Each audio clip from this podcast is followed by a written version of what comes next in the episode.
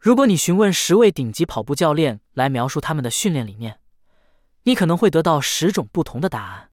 我怎么知道的？因为像我这样关于这项运动的作家，经常请顶级跑步教练描述他们的训练理念。我们一直在询问的原因是我们总是得到不同的答案。例如，曾经在他的职业跑步生涯中，教练 Ben Rosario 的 Keith 和 Kevin Hansen 强调跑大跑量。与此相反，James Lee 他在亚利桑那大学教练了许多年的大学生运动员以及来自非洲的顶级跑者，更多的强调训练的强度而不是跑的距离。同时，曾指导许多肯尼亚跑者获得国际成功的意大利教练 Renato Canova 提倡从训练强度的两个极端开始，然后随着时间的推移。逐渐趋于中间，特别是比赛强度。但是在挪威教他自己的三个儿子的 Gert Ingebrigtsen 相信应该避免中等强度范围。他给他的儿子安排了大量的长间隔训练，这些训练的强度略高于无氧阈值。Steve McNess 直到最近还在休斯敦大学担任越野和田径教练。他训练了几名分散在不同地方的顶级跑者。他以练所有的训练内容的方法而闻名。整个训练过程中，各种类型的训练都被混合在一起。跑步记者不是唯一知道没有两位顶级跑步教练在训练方法上完全相同的人。职业跑者也知道，这就是为什么他们有时会更换教练，寻求更好的表现。Galen Rupp 是一个例子，他是美国的两次奥运会奖牌得主。当他开始与 Flagstaff 的教练 Mike Smith 合作时，他已经三十三岁了。从高中开始就一直参与比赛。直到那时，Galen 才完成了他的第一个 Fartlek 训练。显然，这种经典的基本训练并不在他以前的教练的工具箱里。你可能在问自己：如果职业跑者没有明确的训练方法，我该如何像职业跑者那样训练？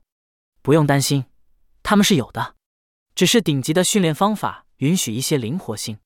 无论你是谁，如果你想成为最好的跑者，训练中有些事情你必须做，而有些事情。你不能做，尽管有表面上的差异，你可以确信所有的顶级跑者都遵循训练的基本原则。这就像健康饮食，如果你想从你吃的食物中获得最大的健康益处，你的饮食中必须有某些习惯，而其他习惯则必须避免。但是，两个口味、偏好、生活方式和文化背景都不同的人都可以遵循所有健康饮食的不可打破的规则，而不用吃完全相同的特定食物。科学为跑步训练有不止一种有效方法这一观点提供了有力的支持。一个很好的例子是2018年由西澳大利亚大学的研究者进行的一项研究。该研究发表在《力量和调节研究杂志》上。受试者是三十名业余跑者，他们被分为三组。一个小组进行了所谓的线性周期化训练，进行了十二周，前六周做大跑量、低强度训练，然后切换到低跑量、高强度训练六周。第二组做了相反的事情，而第三组作为对照组，继续进行正常训练十二周。所有受试者在十二周干预前后都完成了一个五千米的计时赛。平均而言，线性周期化组的成员提高了他们的五 K 时间一分十六秒，而反向线性周期化组的成员提高了一分五二分。而如预期的那样，对照组保持不变，只从他们的初始成绩中快了三秒。两个周期化组之间的小差异被研究者认为是统计上不显著的，这意味着它可能是偶然的。因此，他们得出的结论是，这些结果不支持线性周期化或反向线性周期化作为一种更优越的方法。然而，两种类型的周期化训练比非周期化训练在耐力表现上产生了更大的改善，这突出了计划训练结构的重要性。这是一个很好的证明。作为一个跑者，训练有不止一种有效方法。但并不是所有的方法都同样有效。这两个周期化计划共有的关键特征是计划性。除了外在上的差异，每个顶级跑步教练都根据健身发展的以正式原则为每个运动员计划他们的训练。要实现你作为一个跑者的潜力，你必须为自己做同样的事情，或者找一个了解这些原则的教练来为你或与你一起进行计划。无论你选择哪条路径，自我教练还是与教练合作。你都必须知道并了解这些原则。当运动员完全参与训练过程时，训练过程总是会产生更好的结果。所有的跑者，即使有教练，也必须为自己做一些决定。如果你对如何像专家那样计划有基本的了解，你将做出更好的决定。关于职业跑者训练计划制定的五大规则，根据我的统计，有五个坚不可摧的规则是为了竞技性跑步训练的。这些规则代表了所有精英跑步教练在为他们的运动员备战比赛时所应用的广泛原则。他们绝不构成完整的训练蓝图，他们仅仅为特定的方法和实践提供了一个大致的框架。我们将在接下来的章节中讨论这些方法和实践。现在，让我们集中注意力在更大的场景中。规则一：从当前的状况开始，在任何时候。Ben 教练的专业跑步队伍中表现最好的成员都是那些加入时间最长的人，这并非偶然。作为一个跑者的发展需要时间，在完成为此训练所需的训练之前，你无法完成达到你百分之一百潜能所需的训练。这种现象有时被称为“训练为了训练”。每一个成功完成的训练周期都会改变你的身体，为他准备在下一个周期接受更多的跑量。精英肯尼亚跑步教练 Patrick Sang 喜欢说。他把每一个新加入他团队的运动员放在一个十年的计划上。没有任何天赋可以让一个年轻或经验较少的跑者跳过发展过程，直接从初学者级别的训练跳到高级别。你必须为此付出努力。非精英跑者经常不能完全理解经验，而非能力应该决定他们如何训练。结果，他们犯了错误。时不时，我会被一个跑者联系，寻求帮助。通过购买我的在线教练业务训练计划，这些咨询总是包含跑者认为会帮助我推荐正确计划的信息，通常会提到跑者下一场比赛的目标时间或他在那个距离的个人最好成绩。但是，目标时间和 PB 并不是选择训练计划的好基础。为了便于理解，考虑一个假设的例子：一个跑者想在三四五内完成马拉松，并问我为这个目标推荐哪个具体的马拉松计划。如果我不够。了解这名跑者的事情，我可能会推荐一个每周进行六次跑步，每周跑步累积到八十公里的计划。但是，如果寻求我的帮助的跑者从未跑过每周超过四次，而且在一个星期内总共没有跑过超过六十五公里呢？在这种情况下，我为他推荐的计划可能会让他感到不知所措。另一方面，如果跑者一直保持每周跑七次，单周跑量多达一百公里以上，却从未感到不堪重负，怎么办？在这种情况下，我推荐的计划可能会让他倒退，而不是前进。这个假设性例子的要点是，没有单一的训练计划适合每一个追求特定目标的跑者。那么，选择训练计划的适当依据是什么呢？简单的说，训练历史。每个运动员共同的目标都是进步，这种进步往往是循序渐进的，并且是通过适度的增加训练负荷实现的。因此。你的下一个训练计划应该制定的训练负荷稍微大于你为准备以前的比赛而成功处理的最重的训练负荷。这次你的目标是相同的距离。例如，如果你为准备上一次的马拉松而累积到每周七十公里跑量，那么为准备下一次马拉松，考虑增加到每周八十公里。规则二：选择一个方向。训练的目的是为你的健康水平提高为基础。为了做到这一点，你的训练计划。必须随着时间的推移而改变。你不能一周又一周的重复同样的训练，然后期望继续变得更强。你的训练必须沿着一个明确的轨迹移动，该轨迹可以稳定的推动你的运动能力，朝着比赛准备的方向前进。首个在精英跑者训练中获得全球影响的周期化模型，是由 Arthur Lydiard 在二十世纪五十年代开发的线性周期化模型，就是我们在本章开头看到的一个例子。这意味着他倾向于将各种训练类型分割成单独的阶段。首先是基础阶段，包括逐渐增加的轻松跑跑量；接下来是一个以爬坡为主的力量阶段；然后是一个以高强度间隔训练为标志的速度阶段；最后是一个比赛阶段。Lydiard 的系统被广泛认为是引发了从800米到马拉松的每个比赛距离的精英表现标准的革命。但随着它在全球的传播，这个系统开始演变。产生了一系列不同的周期化方法，所以现在没有最佳的周期化方法，就像我之前描述的西澳大学的研究所证实的那样。但这并不意味着所有的方法都同样有效。对精英跑步教练的训练哲学进行仔细检查，发现，在他们的表面差异之下，他们都有两个基准。第一个基准，训练过程有朝着增加的训练量的趋势发展。简而言之，如果不更努力的跑课表，你作为一个跑者是不可能变得更强的，除非你已经跑得太累了。为了激发生理的适应，你需要让身体突破一点点舒适区。如果你每天跑八公里轻松跑，不会增加你的能力，但一个轻松的十公里跑会，一个快速的六公里跑也会。当你的身体习惯于轻松的十公里跑和快速的六公里跑时，你需要再次提高标准。这是一种被科学家称为逐步超载的做法。所有精英跑者都依赖它来提高，无论他们的教练偏好哪种特定的周期化风格。让我们看一个例子。这张表显示了 NAC Elite 成员 Alfine Tuyamak 为2020年美国奥林匹克马拉松预选赛的备赛，他跑了第一。请看 Show Notes 的表格一，表格左列显示了他在周期开始时距离比赛还有十二周的跑量，右列显示了他在周期高峰时距离比赛还有三周的公跑量。从 Alfine 这样的专业人士的经验中知道，逐步超载是有效的。研究人员已经开发了各种工具。来量化训练负荷，其中最知名的工具可能是 Eric Bannister 的训练脉冲 TRIMP。他使用心率数据来根据运动员的近期训练评分他们的体能水平。在一项研究中，意大利研究人员将八名跑者置于为期八周的训练计划中，并测量了他们的 TRIMP 分数和在各种体能测试中的性能变化。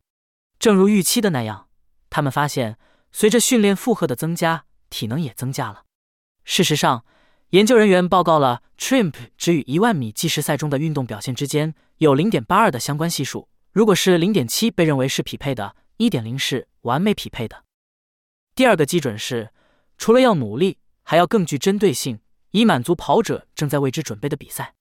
这是因为有许多不同类型的跑者，例如，一个力量型跑者所需要的与跑者所需要的有很大的不同，但在较小的程度上。马拉松跑者所需要的也不同于一英里跑者所需要的。具体来说，马拉松跑步者需要更强的耐力和更高的燃脂能力，而一英里跑者需要更强的快肌纤维发育和更高的无氧能力。精英跑步教练倾向于在训练周期进行时开展越来越具体的工作。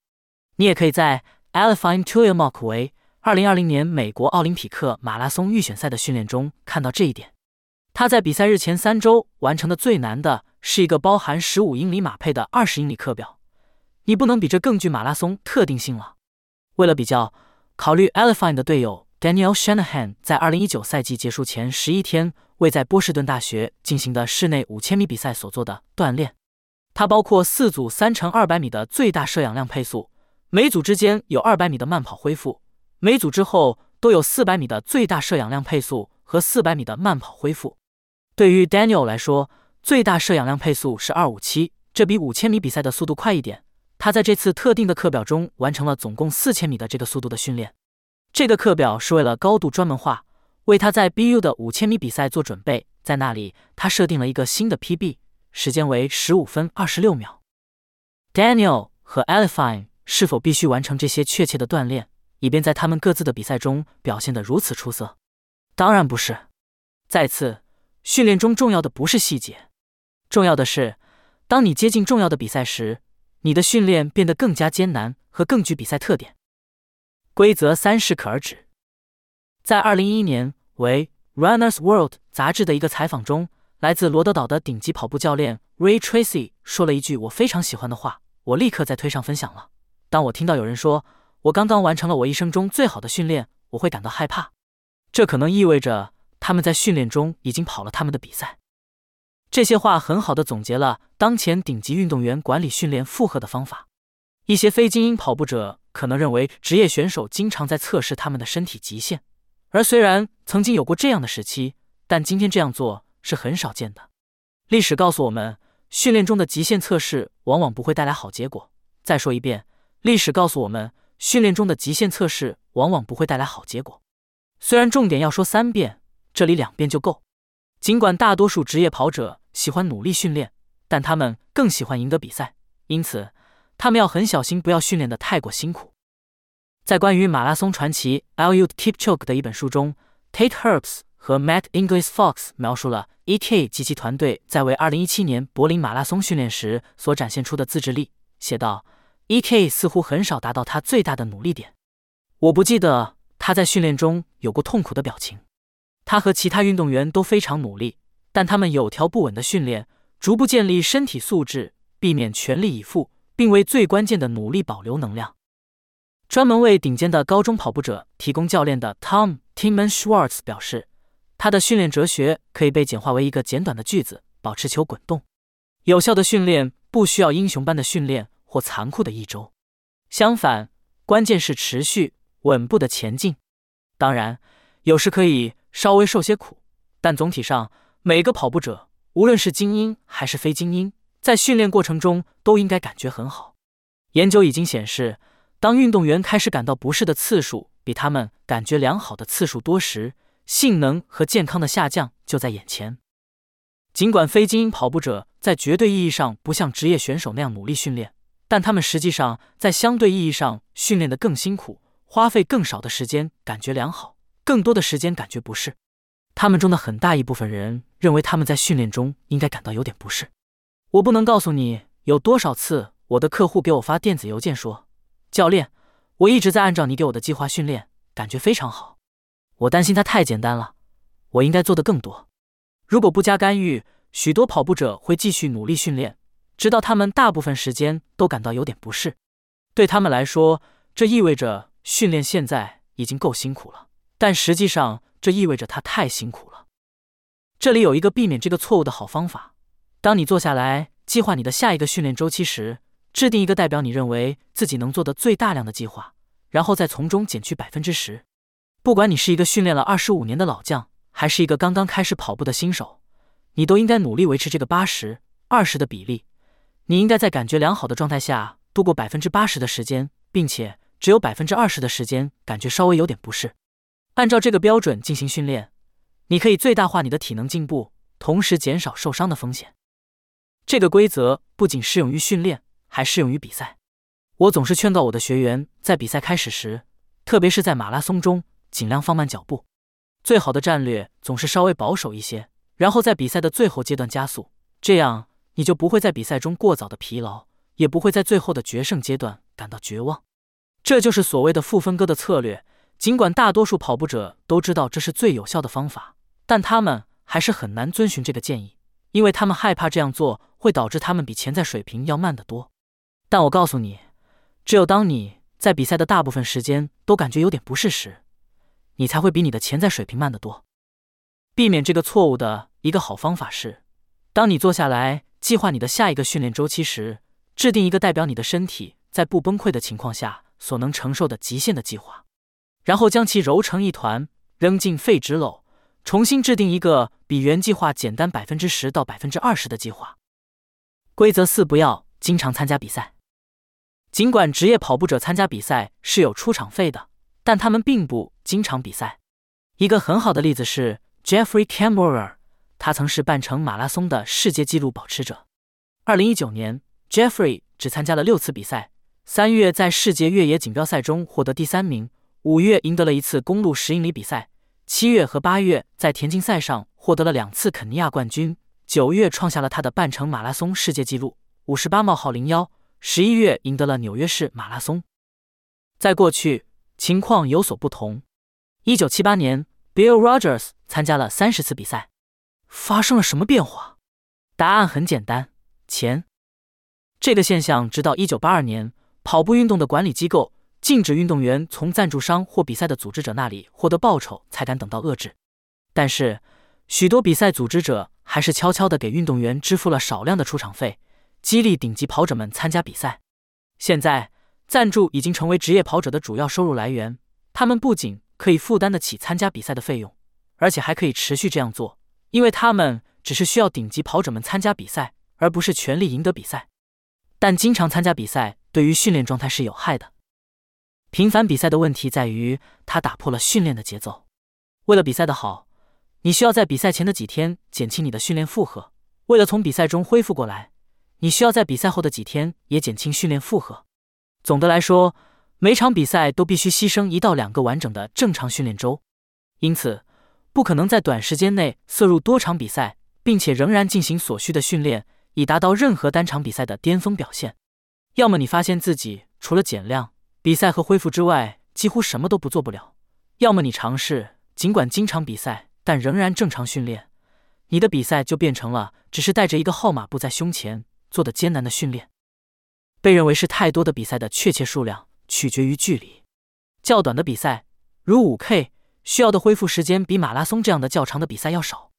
有了良好的计划，你可以每隔一周或两周比赛一次五 K。大约八周后，你就会看到健康和运动表现的下降。在马拉松距离，如果你非常健康和结实，你可能可以在六周内完成两次马拉松，成绩大致相同。即使这样，你也需要给自己至少三个月的时间来恢复和建立一个新的体能基础，然后你可以完成另一个相同水平的马拉松。过度比赛是非精英跑步者常犯的错误之一。我经常发现自己试图说服那些。我为他们制定训练计划的跑者，减少他们在为我填写的入职调查问卷中提议的比赛日程，这并不总是容易的。我听说过跑步者为过度比赛找各种借口。我需要经常比赛才能知道我在什么样的水平。当我对任何单一事件过于关注时，我总是似乎很窒息。当我试图长时间不参加比赛时，我就会过度训练。但这些借口只是借口。像我说的，我们非精英的跑步者。和职业选手没有什么不同。如果频繁的比赛对他们的表现有害，那么对我们也是如此。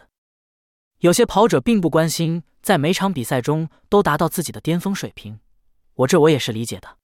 只是不要试图两全其美，要么像职业选手那样少比赛多 PB，要么多比赛少 PB。规则五：休息的重要性。大多数跑者认为训练和休息是对立的，你训练的越多。休息的越少，休息并不是以减少训练为代价，而是创造了更多训练的可能性。休息可以采取两种形式：绝对休息意味着不锻炼，相对休息意味着比正常锻炼少。职业跑步者通常更多的使用相对休息，有一个例外是前女子马拉松世界纪录保持者 Paula Radcliffe，她在其辉煌的职业生涯的后期每八天休息一次。职业跑步者的常规是。每周一次进行一次短的恢复跑，每三或四周或根据需要休息一天。大多数时候这都很好，但如果一名职业跑者的正常训练日由两次跑步组成，总计至少二十公里，而且经常包括一些高强度的课表，那么每七天做一次慢慢的十公里的跑步可能会给他们的身体提供所需要的休息。非精英跑者往往过于依赖绝对休息，而不是相对休息，但相对休息。允许你以更微妙和更有效的方式操纵你的训练负荷。职业选手通常使用恢复周而不是休息日来确保他们得到了他们需要的尽可能多的休息。具体来说，每三或四周，他们不是将他们的训练负荷提高一个档次，而是在整个周内将其减少约百分之三十。这种延长的部分减少的训练比绝对休息的躺平更好。恢复周允许跑步者在同一时间训练和休息。因此，它们构成了另一种安全的达到比其他方式更高的巅峰训练负荷的方法。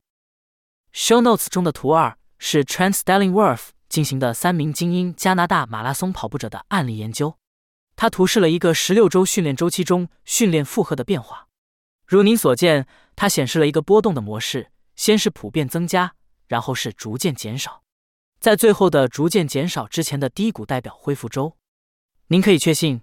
研究中包括的运动员在整个周期中几乎没有休息，低谷是由于相对的而不是绝对的休息。如果你是一个新手跑者，你可能需要每周休息一天或多天，以防止你的疲劳水平失控。但新手跑步者不会永远是新手。随着你的健康水平的提高，你可能会发现，如果你逐渐从依赖绝对休息转向使用相对休息来控制你的疲劳水平，你可以取得更多的进步。除了在训练周期中建立计划的休息外，职业跑者在大周期之间也会休息。Paul Radcliffe 在每个田径赛季或马拉松之后就没有跑一步了，整整休息了两周。有些职业选手休息的时间比两周还要长，有些则不那么长。有些人在休息期间不做任何正式的训练，而有些人则喜欢做一些轻松的跑步或其他活动，如徒步和滑雪。但是，所有的职业跑者都会花不少时间。以某种方式，在开始下一个大周期之前，对身心进行重建。当你正确的规划和执行了一整个训练周期后，你一定需要好好休息。正如我在本章前面提到的，你的训练负荷应该随着周期的展开而逐渐增加，恢复周除外。这个训练水平会让你精疲力尽，但在短时间内是有益的。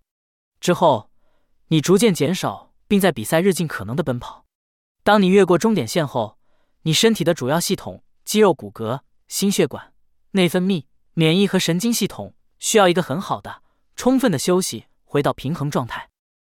在运动科学家眼中，人们越来越重视除了物理压力外还带来的心理负荷。研究发现，运动员的某些心理负荷的测量可以预测疲劳和甚至受伤的准确度很高。这更加说明了在训练周期之后休息的重要性。最好是休息足够长的时间，以完全恢复你对跑步的动机和热情。在休息的开始，许多职业选手都无法忍受完成另一个训练周期的想法。非精英跑步者。在完成训练周期后，更有可能尝试保持势头，正如他们经常说的那样，这是可以理解的。你努力培养了高水平的体能状态，为什么要放弃呢？这种保持健康的心态是从一般健身领域传来的。在典型的情况下，有人决定他们需要减轻一些体重，报名参加健身房会员，并开始锻炼。起初，他们无法完成很多锻炼，所以他们不做很多。但随着他们变得更强壮，他们做的越来越多，直到他们达到一个点，他们要么看到了他们想要的结果，要么他们失去了做更多的动力。所以他们锁定一个训练循环，并尝试维持它。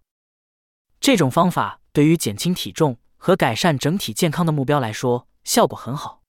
但跑者需要以更进一步的方式进行训练，建立起的体能高峰，以至于需要休息。在这些时候，尽管他可能是反直觉的。跑步者为了确保他们在下一场大比赛中更健康，可以做的最好的举动是放弃一些辛苦积累的体能。职业选手这样做，你也应该这样做。休息的频率是多少？这取决于你的具体情况。二十四周大约是任何跑步者可以以进步的方式训练而不疲劳的最长时间。如果你开始一个训练周期相对不健康，你正在训练一个较长的目标赛事，如马拉松。你可能需要整整二十四周才能准备好比赛并获得休息，但是训练周期可以并且经常应该更短，十到十二周。如果你开始时体能状况良好，有一定的跑量积累。让我们快速总结一下我们从职业跑步者在计划训练时遵循的规则中学到的内容。首先，他们从自己的健康和经验出发，每个新训练周期的第一周在体积和强度上只比之前的训练稍微有挑战性。同样，训练周期中最困难的一周与上一个周期中最困难的一周相比，也不过是中等难度。而且，职业选手在整个周期中的目标速度和时间反映了他们当前的体能水平。其次，每个训练周期都有一个明确的方向，特别是它呈现出一个明确的趋势，即增加训练负荷和从一般到特定的进展。关键的训练变得越来越针对于下一场大比赛。第三。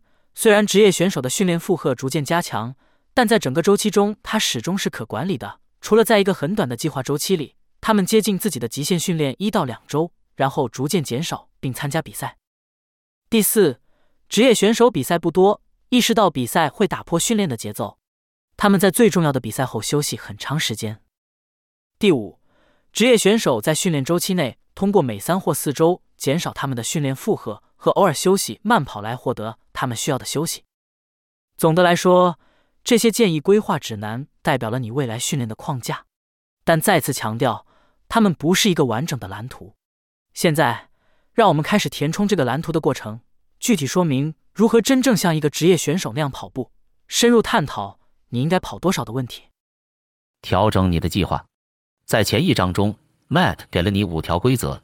可以帮助你开始设计自己的训练计划，这很棒。但是，一个好的训练计划如果没有好的执行是毫无价值的。为了充分发挥计划的作用，当出现意外情况时，你必须做出明智的决策，以确保训练保持在轨道上。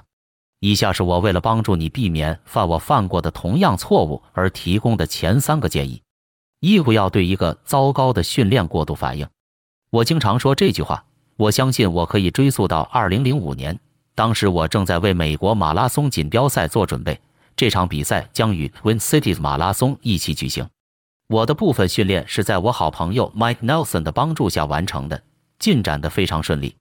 尽管有着圣路易斯的酷热和湿度，我仍然在所有重要的马拉松特训中表现出色，比我以往任何时候都要充满活力。比赛前还有十天，我计划跑十公里的马拉松配速，没有什么花哨的东西，只是一个让我感受一下跑在明尼苏达州的比赛上时的节奏。那天晚上。我甚至去了一家田径场，这样我就可以非常准确地得到分段数据。结果并不理想，我从一开始就感到困难，我的双腿感觉像铅一样沉重，我不得不在跑了五公里后停了下来。之后我情绪崩溃了，我想要在四十二点一九五公里的比赛中跑的速度，对我来说只跑了五公里的就不行了，而比赛距离不到两周时间了，我精神上失控了，真的很崩溃。那是我二十五岁，还太不成熟，没有什么经验，不知道应该如何处理。我感到羞愧的是，但我基本上放弃了比赛能够取得成功的可能性。事实上，那个星期天，也就是马拉松前一周，我完成了一次中长距离跑，然后直接去看了圣路易斯羊角球队的橄榄球比赛。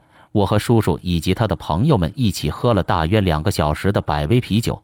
然后在接下来的三小时比赛中，更多的喝了酒。十五杯啤酒后，我昏昏沉沉的躺在沙发上。Twin Cities 马拉松已经从我脑海中消失了。不可思议的是，或者当时看来是这样，我第二天跑步的感觉实际上相当不错，甚至在比赛前的最后一次训练中感觉更好。以马拉松配速跑二乘五公里，即使是在不到一周之前。我几乎无法达到的配速，现在却轻松地达到了，仿佛这个速度是我为跑步而生的速度。当然，现在我明白，这一切根本不是奇迹，这只是渐渐开始起作用。根据多年的经验，我可以告诉你，在马拉松前两周减少里程时，这种现象是相当普遍的。第一周感觉奇怪，身体已经习惯了每周做一定量的压力，而当你减少一些压力时，它会有点反抗。但在第二周，事情开始好转，你的双腿恢复了一些活力，你的能量水平上升了。在整个课表中，你付出的所有努力现在已经被吸收，你已经准备好释放你的能量。对我来说，这种能量在明尼阿波利斯和圣保罗的街头被释放出来。比赛日，我醒来时有一种特殊的感觉，一切都很正常。我乘公交车去起跑区，在那里进行了暖身慢跑。直到今天，我都无法记得我那天早上的腿感觉有多好。当然，我作为一名教练，必须提醒你：你在热身时感觉如何并不重要。你可以感觉很糟糕，然后比赛却跑得很好。但是，感觉像一百万美元并不是一件坏事。反正那天对我来说不是。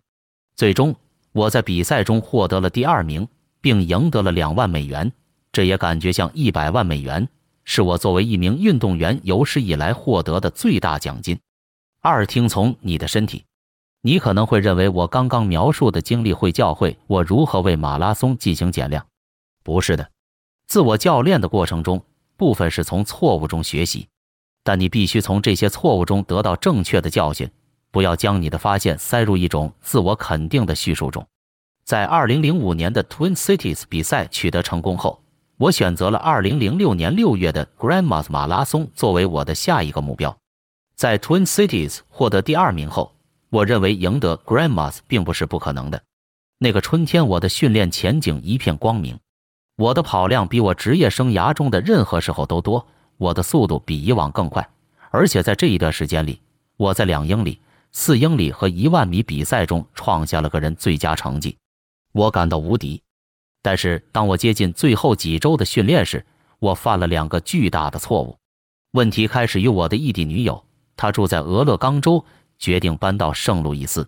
出于某种原因，我们认为我应该飞到俄勒冈帮她搬东西，然后和他一起开车回来。而这一切发生在我一周一百九十公里的高强度训练中。声明一下，那个女朋友后来成了我的老婆，也是我的孩子妈，所以没有遗憾。但我跑题了，这次旅行恰好是在比赛前的两周结束，我已经进入了减量期，但我已经筋疲力尽了，再次筋疲力尽。在这一点上，我应该对自己说：记住上次发生的事，白痴。只要放松一点，相信减量，你就会没事的。然而，因为我错误的分析了 Twin Cities 之前发生的事情，是因为我减量的太多，所以在 Grandma 段中，我计划在比赛前两周跑一百四十五公里，以避免我在 Twin Cities 之前十天所经历的糟糕感觉。当然，在我起草计划时，我没有计划在减量开始之前进行跨国四天的旅行。编写训练计划的黄金法则之一是要用铅笔写，并允许未来进行调整。我没有这样做。我坚信温和的减量是答案。我坚信不疑。我坚定地完成了预定的一百四十五公里的训练，我自己安排的。距离比我前一次尝试但失败的距离要远的练习是在比赛前十天，三乘以三点二公里，比目标马配快十到十五秒，中间休息八百米。我完成了。但付出了很大的努力。三天后，我进行了中长跑训练，一个你希望在那里轻松愉快的前进并享受距离的跑步，但我并没有。比赛周，我减少了一些跑量，但没有超过原计划。我的固执的头脑和身体坚持了我自己写的最后一次训练，以马拉松配速跑二乘以四千八百米。这次和前一次一样，感觉像噩梦。我感觉几乎和八个月前的那个晚上一样糟糕。当时我只跑了第一组，就不得不从赛道上下来。比赛前没有时间再做任何事情，我把自己陷入了困境。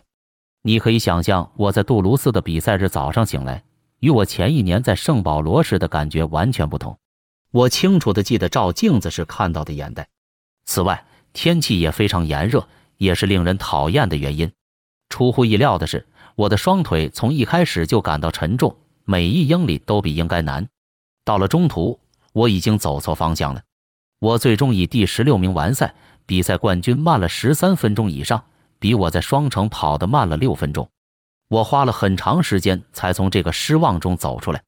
在某些方面，我永远都没有从这次比赛中恢复过来。不仅我的精神受到了影响，而且从生理上来看，我再也无法达到那个春天的马拉松水平。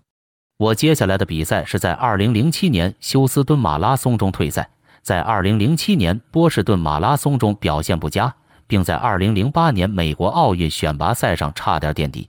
实际上，在那个时候，我的职业马拉松运动员生涯已经结束了。不用担心，我在其他比赛中跑得很快，并找到了一种方式来真正享受我竞技生涯的最后几年。但我之所以如此享受取得成功，很大程度上是因为我再也没有像我在 Grandmas 比赛期间那样固执。如果我的身体在连续的训练中感到迟缓，我会倾听；如果生活中的压力降低了我的整体能量水平，我会倾听。而且坦率地说，如果有一天我不想跑步，我会倾听。冒着像《拿破仑的复仇》中的 Uncle Rico，他无法忘记过去。我必须说，如果我在 Grandmas 之前只是承认了那些信号。比赛结果可能会大不相同，训练后的休息将是一个不错的开始。比赛前两周跑一百一十公里而不是一百四十五公里，可能会改变一些事情。修改比赛周的训练可能是最后的关键，但遗憾的是，在那个场合我没有听从建议。改变局势从不为时已晚，但是如果一开始不成功，可以再试一次。在 Grandmas 比赛后的十一年。以及在我的职业生涯早已结束的情况下，我再次面临了一些重大比赛前需要做出艰难决策的情况。但这一次不是我的比赛，而是 Scott Smith 的比赛。Scott 是我自2014年以来在 n a z a l e 团队执教的一名运动员。到2017年秋天，我已经非常了解他。我们一起经历了三次马拉松比赛，并准备参加法兰克福马拉松。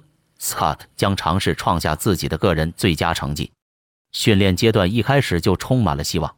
Scott 与队友 Scott f o b l e 和 Matt Lano 一起训练，他们三个人相处得很好，氛围也很好。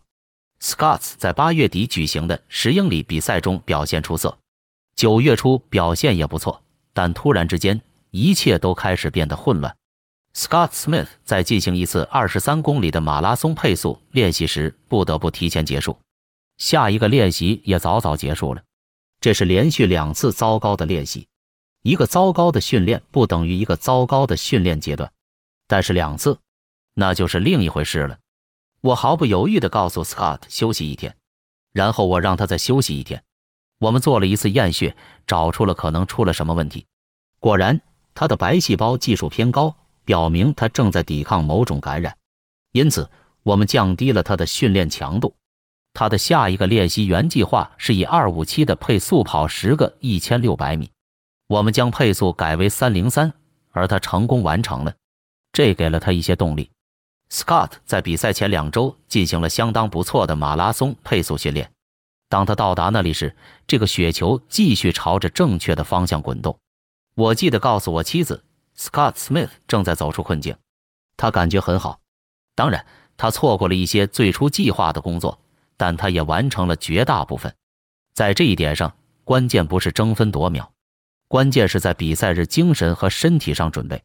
在比赛日，他表现出色，他的完赛时间是两小时十二分二十一秒，PB 了两分多钟，并且是当天最好的成绩，超过了 Scott 和 Matt。根据一些消息，他们的训练阶段更好。正如我现在经常说的，关键在于在比赛日准备好。